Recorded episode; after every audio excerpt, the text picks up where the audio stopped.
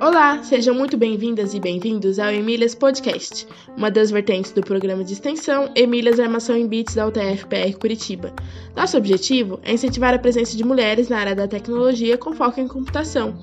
No episódio de hoje, contamos com a presença de Vivian Motti, professora em interação humano-computador na George Mason University. Entrevistada pela professora Maria Cláudia e pelo professor Adolfo, Vivian nos conta sobre o dia a dia de quem se dedica na área acadêmica, as vantagens e todos os desafios e ainda incentiva mulheres e meninos que querem fazer o mesmo. Esperamos que gostem! Olá, hoje estamos aqui com a Vivian Motti. Ela é professora em interação humano-computador na George Mason University. Quem vai entrevistar ela comigo é a professora Maria Cláudia Emer, co-host do Emílias Podcast e coordenadora do projeto Emílias Armação em Bits. Tudo bem, Maria Cláudia? Tudo bem, Adolfo.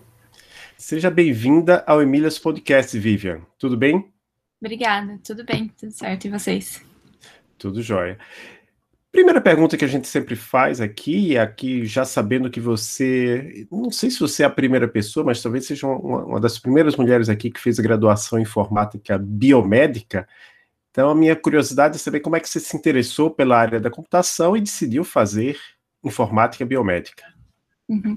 Eu acho que a inspiração principal foi meu pai. Ele sempre incentivou a gente a fazer aula de informática, né? Então, os primeiros cursos que eu tive, eu tinha sete anos aprendendo Windows 3.1, DOS. É, eu tive logo na escola antes, há, há, muito tempo. Aí ele incentivou a gente a fazer curso técnico, né? Então, durante o colégio, eu fiz uh, colégio técnico em informática. E depois eu me interessei, é, quis dar continuidade nessa área né, de computação. Eu fiz estágio é, na área de desenvolvimento web. E eu quis dar continuidade, mas eu estava em dúvida entre prestar psicologia e prestar ciência da computação. E por sorte eles criaram esse curso, né? A primeira turma de informática biomédica em 2003.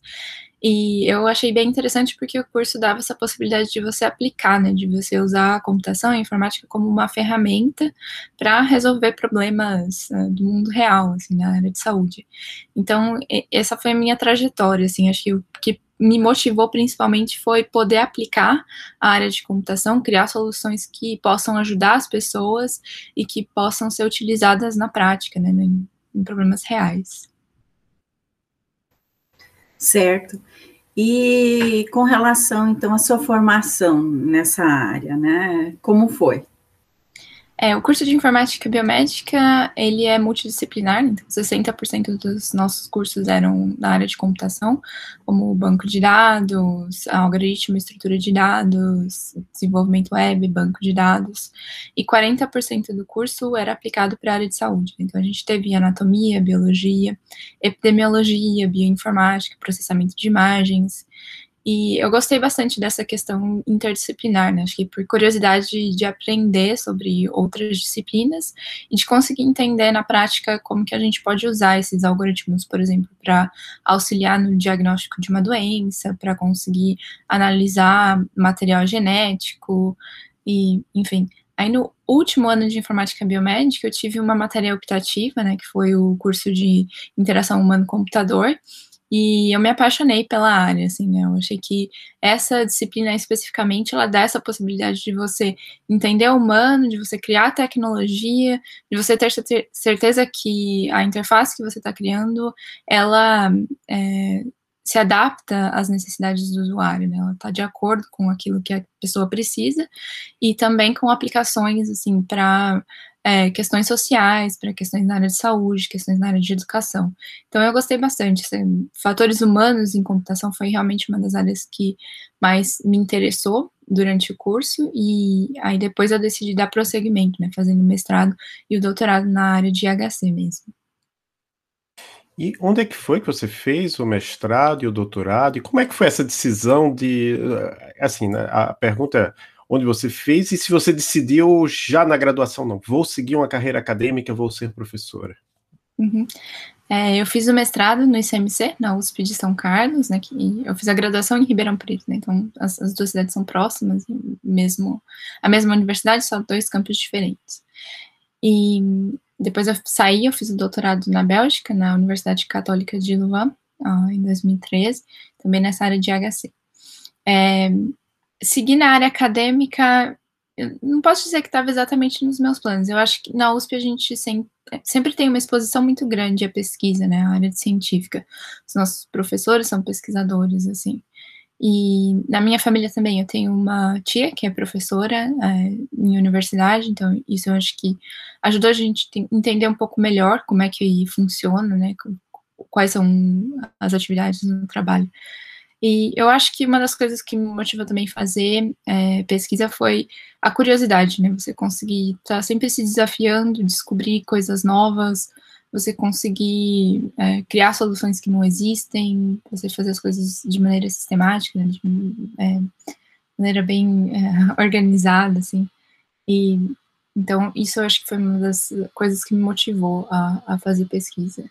E a, e a saída, né, é, fazer o, o, estágio fora, fazer o doutorado fora, acho que vem também de, de tentar expandir um pouco esses horizontes, esses universos, né, conhecer outras pessoas, conhecer outras culturas, aprender línguas novas, né, então acho que é bem assim motivado sair da minha zona de conforto e tentar aprender cada vez mais, é, tentar conhecer pessoas novas e, e, poder trabalhar na área que eu gosto, que é, que é ADC mesmo.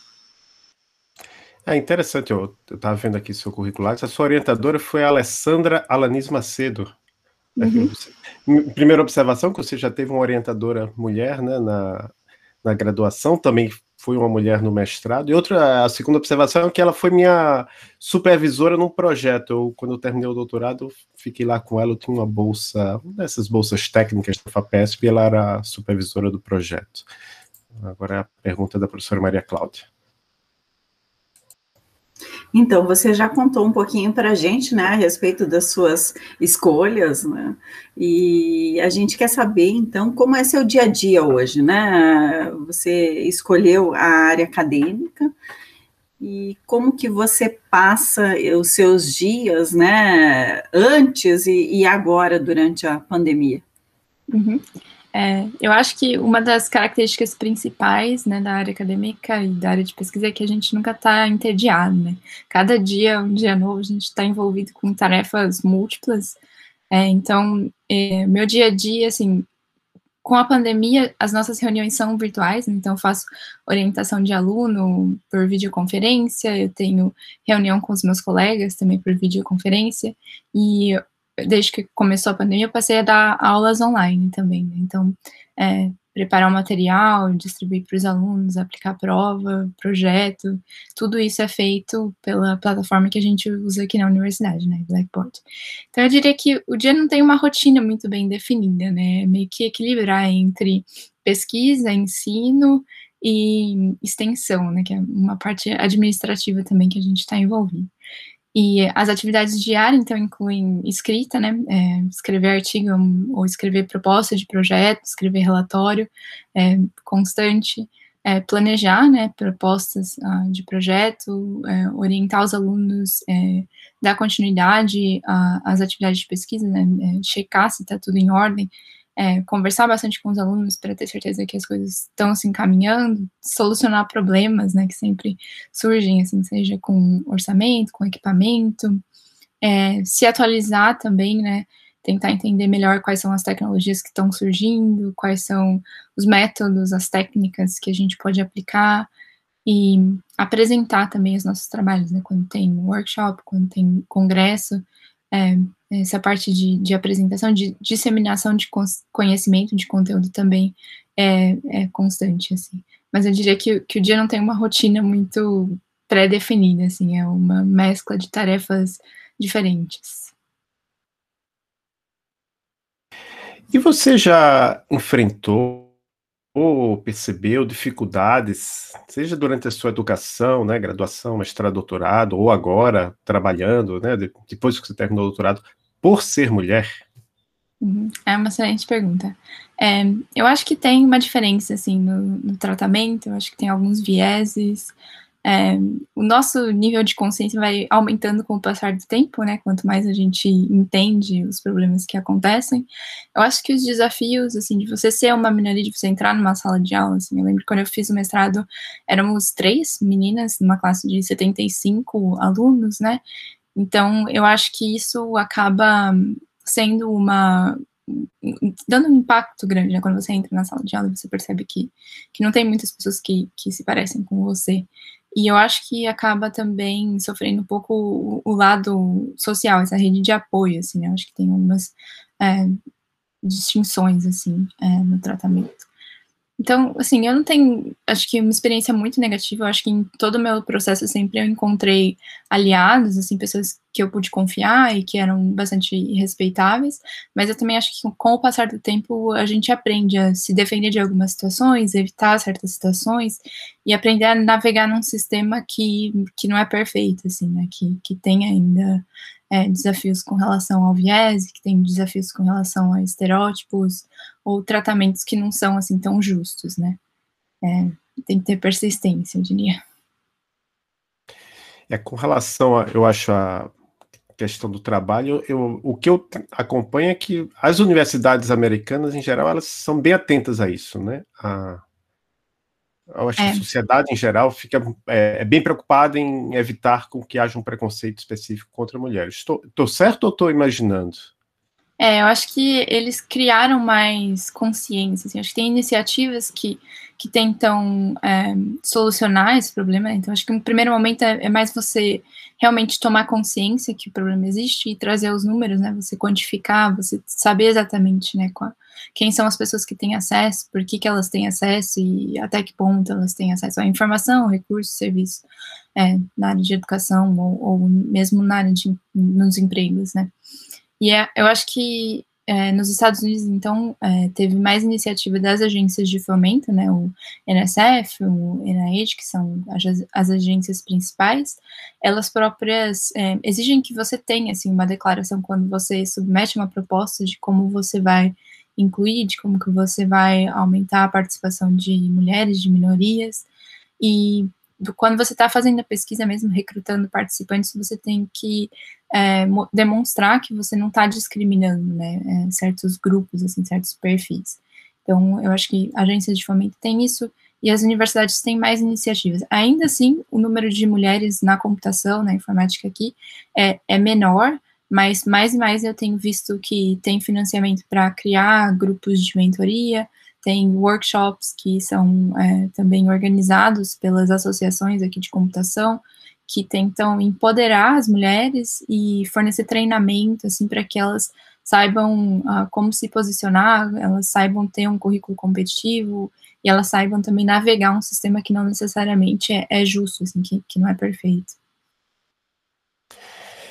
E já que a gente falou nisso, né, que você está no, nos Estados Unidos, é, a gente sabe que os Estados Unidos é um país com muitas universidades, né? Você está numa universidade. É, é uma universidade R1 de. É. Que, é, que são as. as top. Mais, as top em, em, termos de pesquisa. Como é que foi esse processo para você chegar a ser contratada por uma universidade dos Estados Unidos? Uhum. É, eu fiz o doutorado, então, na Bélgica e eu sabia que eu queria continuar na área acadêmica, né? É, na Europa, é, as universidades são um pouco mais fechadas, um pouco mais tradicionais, né? Enquanto que nos Estados Unidos o ambiente acadêmico ele é, é bem mais dinâmico, né? Você tem contratações, você tem universidades mais jovens, é, ele se adapta muito, né? Para se adequar aos novos conhecimentos, às novas demandas do mercado de trabalho. Então, quando eu terminei o doutorado, eu comecei a fazer as aplicações né, para postdoc e, e professor ou pesquisador em, em, várias universidades, mas você percebe que tem é, uma procura maior aqui nos Estados Unidos. É mais fácil você encontrar chamadas, vagas abertas assim, para aplicar aqui nos Estados Unidos. Então, eu mandei meu currículo, eu comecei como, como pós-doc né, na Carolina do Sul, na Universidade de Clemson, e eu acho que esses dois anos lá também foram fundamentais para me adaptar, porque tem algumas diferenças culturais entre as duas instituições, então é, foi bom para eu poder me ambientar um pouco melhor com o sistema americano. E depois do pós-doc, então, é, eu falei, vou aplicar para ser professora, é, eu comecei a procurar, né, pelas vagas, tem várias redes, assim, é, fóruns de discussão, é, listas de e-mail, onde eles divulgam as vagas. Eu montei o meu material, né, a gente normalmente aqui precisa de um currículo, uma carta de é, ensino, uma carta de pesquisa com, com os teus planos futuros, assim, tua experiência, e uma carta de diversidade. É, então, eu mandei para a universidade aqui, ah, eles me chamaram para fazer a entrevista, a primeira fase é, online, assim, uma, uma, chamada por Skype mesmo. Depois teve uma visita, né, que você apresenta o teu projeto, é, e tem várias entrevistas, assim, né, então conversa com, com, vários professores do seu próprio departamento onde você está aplicando, ou outros departamentos, outros é, colégios, assim, né, na, na escola, na, universidade. E, então, é, é, essa foi a trajetória, assim, tentando entender melhor como o sistema funciona e, e aplicando para uma vaga que eu achei que se alinhava bastante com os meus interesses e com o que eu estava buscando, assim, é, na área profissional. Sobre essa carta de diversidade, antes da, da próxima pergunta, é uma carta onde você descreve o que você vai fazer para aumentar, para manter a diversidade no, entre os estudantes, é isso? É, isso mesmo. É, eles esperam que você já tenha algumas iniciativas, né, ou que pelo menos você tenha conhecimento, assim, do, do problema que existe, e que tenha isso incorporado, né, seja no teu próprio projeto de pesquisa ou no teu planejamento, assim, para o currículo, né, se você for ser um professor na sala de aula, como que você faz com que todos os, os seus alunos possam participar de maneira ativa, é, se você for escrever um projeto, como é que você pensa em incluir é, pessoas com perfis diversos, né, perfil dos seus participantes, por exemplo, no caso da pesquisa de HC. É, então, você tem que pensar, você tem que, que, demonstrar que você tem alguma experiência é, com diversidade e também algum planejamento para a tua carreira futura, assim, é mais uma carta de reflexão mesmo.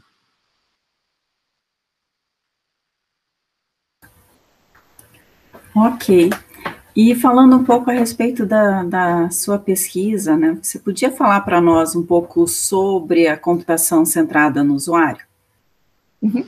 A computação centrada no usuário, ela visa né, criar interfaces e soluções interativas que se adequem né, às necessidades, aos perfis dos, dos usuários, dos humanos, então, ela leva em consideração é, a experiência anterior, ela leva em consideração é, eventuais deficiências, preferências. É, a gente passa bastante tempo tentando entender, né, quem é o nosso usuário final, né, e não simplesmente criar uma ferramenta ou criar um sistema é, que venha da nossa cabeça, mas a gente tem que passar esse tempo para entender qual é o contexto desse usuário, quais são as limitações que existem nesse contexto, nesse ambiente dele, e quais são as preferências, né, quais são as capacidades e, e, o objetivo final é ter certeza que o que você cria, ele é um sistema que é fácil de utilizar, é um sistema que é intuitivo, é um sistema que se adequa a todas as, as restrições e capacidades daquele ambiente do usuário. Né?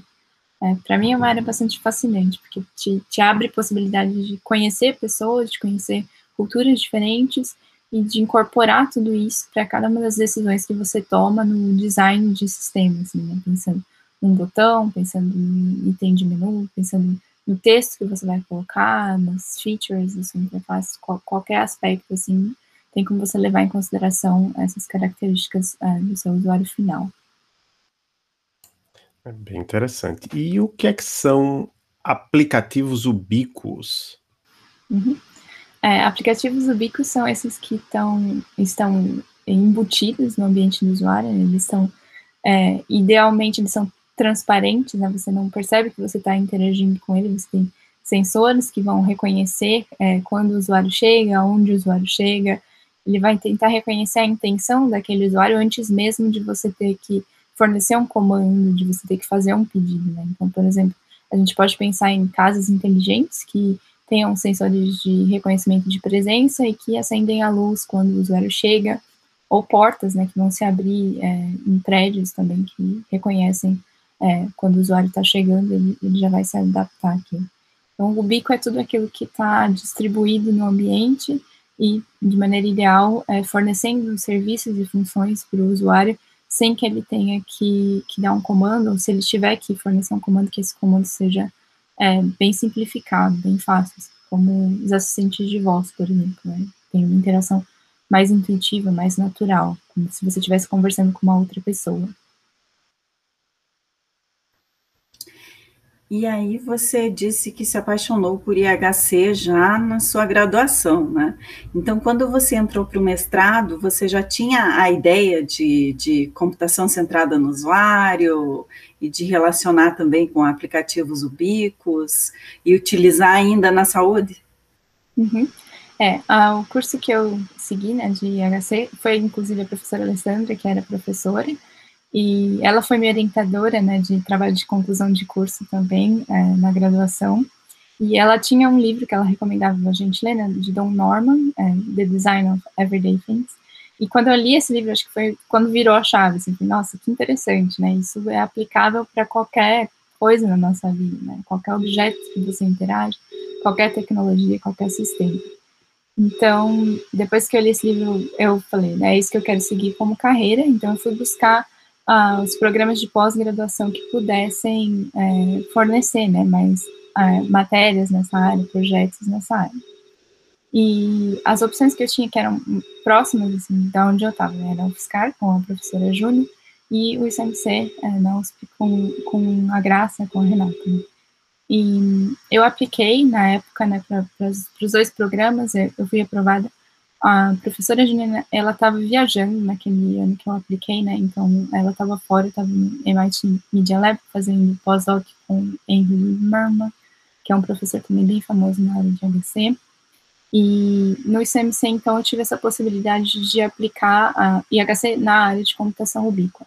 E a professora Graça tinha projetos, então, com é, salas de aula instrumentadas, que também vinham de um projeto aqui da Georgia Tech, do, é, dos Estados Unidos, com o professor Gregory Abbott, que é Classroom 2000, e, e, a ideia desse projeto grande, né, que é, foi onde nós fizeram o pós-doc, era realmente você ter salas de aula instrumentadas, onde as câmeras iam reconhecer o que os alunos estavam fazendo, você conseguir capturar é, o conteúdo da, das aulas, e depois os alunos iam conseguir recuperar aquele conteúdo, então facilitar o processo de ensino-aprendizagem com materiais interativos, com materiais é, multimídias.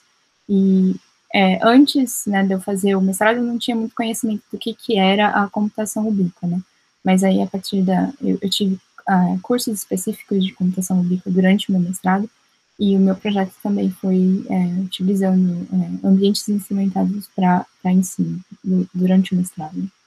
E, é uma área que continua crescendo, né? Acho que hoje em dia, com os dispositivos inteligentes, a gente tem é, um potencial muito maior de interagir com, com esses sistemas, com essas redes, e teve uma evolução grande da tecnologia por cima, chegando à computação vestível, né, que, é, que, é, a minha área de trabalho atual, né, que são dispositivos que têm interface direto com o corpo humano, que, podem ser carregados de forma portável, de forma independente é, no dia a dia.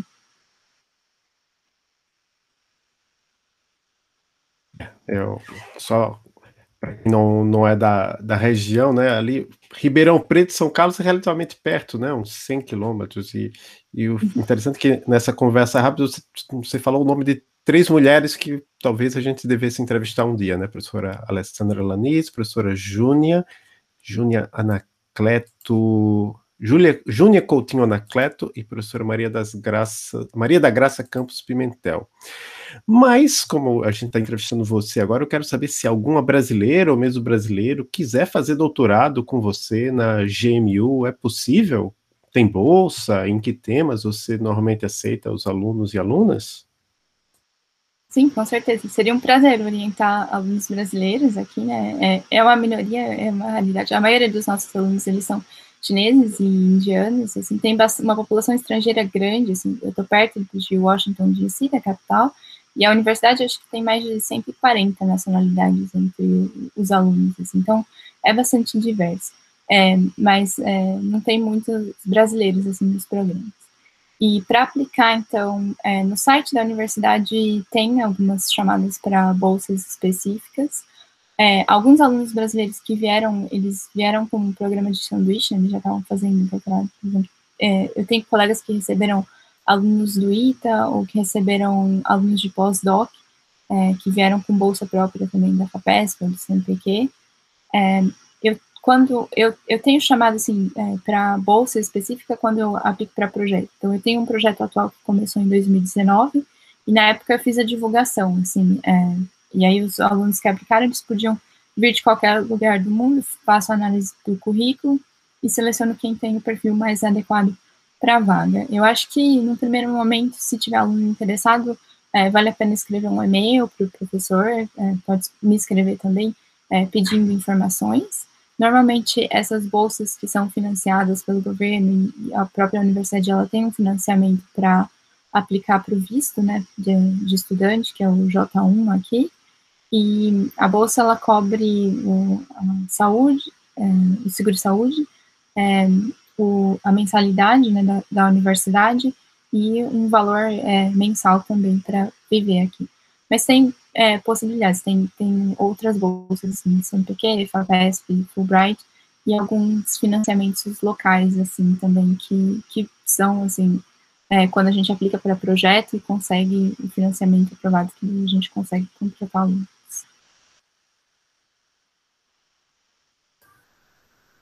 Bom, bom você dar essas indicações também, né, para os nossos ouvintes e ouvintes aqui. Bem, eh, você participa de algum grupo de apoio para mulheres na computação? Ou já participou? Uhum. É, boa pergunta. Aqui, então, a gente tem iniciativas né, específicas. É, um dos grupos principais que eu participo é, se chama Lattes, e é um círculo de mentorias que foi criado especificamente para apoiar mulheres na área de computação que queriam seguir na área acadêmica. Né? Então, esse é um projeto é, de algumas professoras da Universidade de Washington, elas aplicaram para uma proposta é, do NSF que visa avançar a carreira acadêmica é, para mulheres que estejam na área de engenharia e de computação. Então, esse projeto ele começou com um, um workshop intensivo, assim, né? É, as nós, nós se reunimos é, em, em, Seattle, tem uma, tem uma ilha que chama Bainbridge, é, perto, todo mundo foi para lá, a gente passou um final de semana, assim, recebendo treinamento, assim, palestras para entender melhor, né, é, quais são os problemas, quais são as dificuldades, os desafios, e também para fornecer ferramentas, assim, né, como você é, melhora a tua aplicação, como você se prepara, e depois é, dessa reunião presencial que a gente teve, é, foram divididos em, em, grupos, assim, né, de quatro, cinco pessoas, que são todas mulheres que têm interesse, né, de começar na área acadêmica ou de continuar é, na área acadêmica de pesquisa ou de ensino. E então a gente tem reuniões a cada duas semanas, assim, de uma, duas horas, e a gente conversa assim, nesse círculo de mentoria para discutir alguns dos problemas que a gente enfrenta e também para propor soluções, assim, para tentar se ajudar. É, então, é um grupo intencional, realmente, para já sabendo que a gente vai enfrentar desafios e sabendo que, que não é um universo ideal, assim, que nem tudo é perfeito, que a gente vai precisar de, de apoio e vai precisar dessa rede de contato, dessa rede de apoio. Então, o Let's é o grupo principal que eu participo hoje, é, mas tem outras iniciativas do CRA, por exemplo, que é a Associação de Pesquisa em Computação aqui, e eles fornecem alguns workshops é, aqui em Washington, D.C., então também, às vezes é um final de semana, né, que você tem algumas discussões com profissionais mais sênior na sua área, que já passaram por esses desafios. É, tem alguns é, grupos de discussão também, né, tem algumas atividades de role-playing, por exemplo, se você quiser discutir o seu salário, se você quiser aplicar para uma vaga, você ganha essa experiência, assim, né, e essa troca de informação é muito válida. Aí, fora isso, acho que tem alguns sites que eu, que eu checo e, e outra, outros eventos, assim, por exemplo, a Grace Hopper Celebration, que é um congresso que ocorre todo ano também. Eu já participei algumas vezes. É, então, é, essa, esses recursos são super importantes e eles te ajudam a, ao decorrer da, da carreira científica, assim. E Vivian, alguma mulher te inspirou em sua carreira? Uhum. Eu acho que a Junia foi uma das primeiras pessoas que, que eu me inspirei assim, para trabalhar é, na área de HC. É, é, é uma história até um pouco triste, né? Porque a gente não conseguiu trabalhar junto, na época ela estava viajando, e, e, a Júnia faleceu, na verdade, ano passado, né? Então, é, ela com certeza foi, foi uma das pessoas que mais é, me inspirou. Eu consegui é, conversar sobre o meu trabalho com ela depois em congressos ou por e-mail, é, mas infelizmente ela, ela veio a falecer, ela teve um problema de saúde e, e ela não conseguiu é, dar continuidade aos projetos. A Graça e a Alessandra também foram pessoas que me inspiraram muito, assim, que é, sempre trabalharam na área de AVC, na área de computação ubíqua, com aplicações que a, ajudam, assim, na área de saúde, na área de educação, que tem um fundo social, assim, que tem é, questões de acessibilidade, a Renata também, é, Pontin, que é a outra professora é, na, do, do ICMC também, é, sempre é, forneceu bastante apoio, sempre ajudou a gente é, na, nos nossos trabalhos, nos nossos projetos. E aqui dos Estados Unidos, eu acho que as professoras que, que me inspiram uh, mais, assim, é, incluem uh, uma pesquisadora da Microsoft, Mary Sherpins, ela trabalha com Affective Computing, computação afetiva, e uh, Mary Morris, que está agora na Google, também trabalha com acessibilidade e inteligência artificial. Uh, tem uma professora uh, na Universidade de Califórnia, Irvine, um, Gillian Hayes, que trabalha também com uh, inclusão e com acessibilidade em né, dispositivos ubíquos, móveis, para crianças com autismo, com déficit de atenção. E também na Universidade de Washington, a, a professora Julie Quince e Jennifer Mancock são professoras que me inspiram, assim, que o trabalho delas eu acho que avança bastante na área, é bastante interdisciplinar, então eu tenho é, seguido, né, a, os passos da, da carreira delas e, e eu espero é, poder chegar aonde elas estão hoje em algum dia no futuro. Muito bem. E o que você diria para as meninas e mulheres que têm interesse né, em seguir a área da computação? É, eu diria que é, uma das coisas principais é você ser persistente, né? Que tem vários desafios que vão surgir. É, não é uma carreira fácil, você tem que se manter atualizado, a, o conteúdo evolui de maneira muito dinâmica, né? Tem é, novas tecnologias que são criadas todos os dias. Então, você tem que ter uma curiosidade, você tem que ter uma certa persistência também. Então, quando você enfrentar um problema, você é, não desistir logo de cara, mas tentar é, pedir ajuda, procurar ajuda, né, ter essa vulnerabilidade, ter essa cabeça aberta de que é, nem tudo é fácil no primeiro momento, mas que com é, persistência, com insistência, você consegue superar esses obstáculos, né. É, acho que é, estabelecer essa rede de apoio, ter, ter contatos, assim, também é, é, importante. Saber pedir ajuda, né? Não, não ficar simplesmente é, quebrando a cabeça com, com, os problemas, mas procurar recursos, procurar apoio, assim, que, que possa facilitar né, a resolução de problemas. E acho que ser curioso também, né? Acho que ter esse interesse de estar sempre aprendendo, de estar sempre se atualizando, é importante para uh, conseguir se manter na área.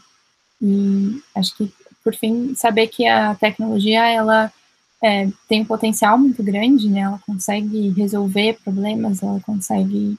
É, ela tem possibilidades infinitas, né, de aplicação. E isso, para mim, é, é fascinante. Então, se você tiver uma outra área de interesse, você saiba que você vai conseguir aplicar, né, área de tecnologia, área de computação, para resolver esses é, outros problemas em outras áreas também. Então, nós chegamos agora ao momento indicações, onde a gente pede a nossa convidada que indique alguma coisa, pode ser técnica ou não técnica, você decide, pode ser livro, filme, série, podcast, quadrinho, que você quer indicar para as nossas e nossos ouvintes. Uhum. É, um livro é, que eu li mais recentemente uh, chama uh, Weapons of Math Destruction, da Cathy O'Neill. Eu não sei a tradução em português, mas é um livro que fala sobre as implicações da tecnologia na área de saúde, né? Os modelos que são criados de inteligência artificial e como o viés, né, dos, uh, datasets, eles acabam influenciando, né, o sistema de recomendação, eles acabam influenciando escolhas de financiamento né, no sistema bancário, recomendação de universidade, escola, carreira, né? É, e eu acho que esse problema, hoje em dia, ele é muito aparente, se a gente pensar em mídias sociais, se a gente pensar em é, propaganda é, que a gente recebe, né, por, por redes sociais, é, eu acho que é extremamente importante levar em consideração, né, para quem está seguindo carreira na área de, de computação, a gente nunca pode criar um algoritmo, criar um modelo sem se questionar, né, quais são as consequências que, que essas tecnologias vão ter é, no mundo real. E esse livro, ele, ele discute bastante, mostra vários exemplos de como a tecnologia tem impacto é, no dia a dia. E tem um filme também, né, Coded Bias, que também uh, foca nesse mesmo assunto, né, de como a, as tecnologias elas acabam é, tendo é, consequências, né, elas podem é, acabar discriminando certos usuários, né, se você não levar em consideração a diversidade da população antes de você é, criar os seus aplicativos, antes de você criar os seus algoritmos. Então, um exemplo que, que é bastante relevante né, no Coded Bias é a questão do reconhecimento facial. Né? Se você tiver uma base de dados que só tenha pessoas brancas, que só tenha homens, só tenha pessoas jovens, você não vai conseguir fazer com que esse é, algoritmo de reconhecimento sirva para pessoas que não estejam dentro desse perfil, né? Então, acho que esse livro e, e, esse filme são bastante relevantes, né, bastante atuais, e são questões, assim, filosóficas, mas que têm uma implicação para a área de tecnologia e que devem ser levadas em consideração, assim, antes da gente criar, ou, principalmente antes da gente disponibilizar, né, instalar qualquer uh, algoritmo, qualquer programa, a gente tem que levar em consideração que isso pode ter uma implicação é, para os usuários finais. Né? Isso pode é, servir para coisas boas, mas uh, podem ter impactos ruins também, e a gente precisa é, ficar atento e tentar evitar esses problemas. É, eu, eu ia falar que esse tema né, da, da questão da privacidade, dos dados, né, tem se tornado cada vez mais popular, né? E alguém até já indicou esse livro aqui, eu acho, mas eu acho que na época ainda não existia, mas agora existe a tradução em português. É Algoritmos de Destruição em Massa, foi traduzido para o português. Então, Maria Cláudia? Sim. É, Vivian, existe algo que você ainda queira falar que não tenha sido abordado por nós nessas perguntas? Eu gostaria de agradecer pela iniciativa, né? Eu acho que é super importante é, ter esse espaço para conversar mais sobre isso para compartilhar experiências, para compartilhar conhecimentos. Eu acho que é super válido, super importante e espero que tenha um impacto, né, na carreira de meninas, que, de meninos também, de todas as pessoas que têm o interesse em participar da, da área de tecnologia, né, eu acho que, que é uma questão que, que exige, né, é, exige esforço de, de cada um, né, de cada pessoa envolvida na área, né. Então, é, gostaria de agradecer é, esse espaço e, e parabéns pela iniciativa. Obrigado. Eu vou deixar lá no, na descrição do episódio a sua página no LinkedIn, o seu site lá na GMU. Acho que de lá tem links para Twitter e, e, outras coisas mais, né?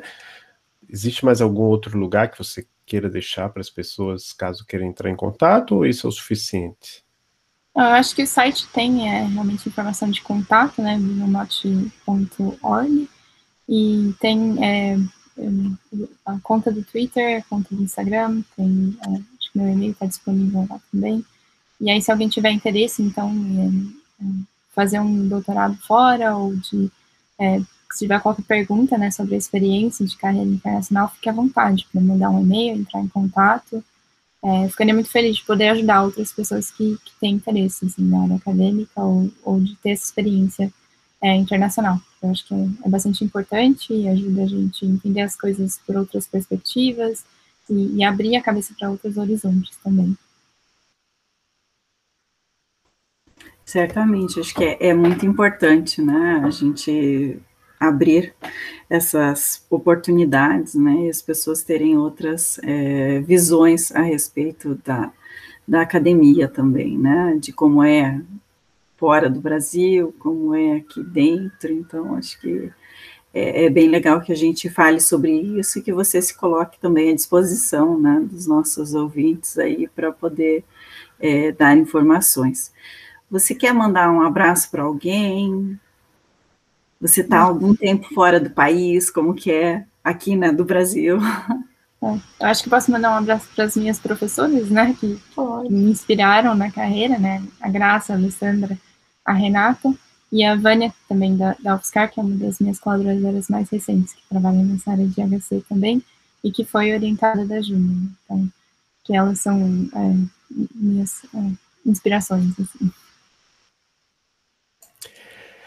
Então, muito obrigado, Vivian. Foi um prazer conversar com você. Nós esperamos poder contar com você em outros momentos, caso a gente queira fazer algum um evento, alguma coisa, você queira apresentar a interação humano-computador para as, para as pessoas que acompanham Emílias. E eu passo a palavra para a professora Maria Cláudia para finalizar o episódio.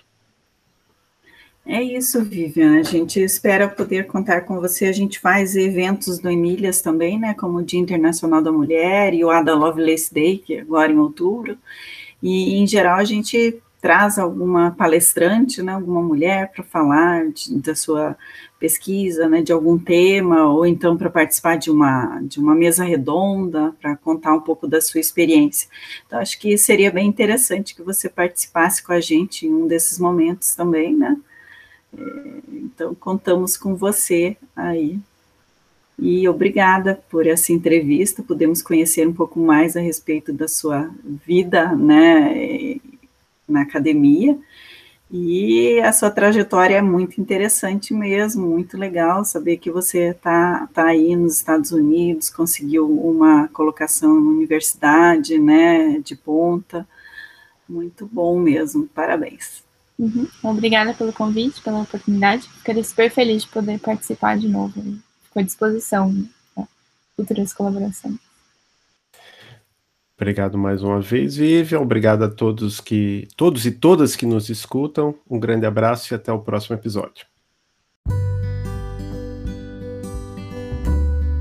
E aí, gostaram do episódio?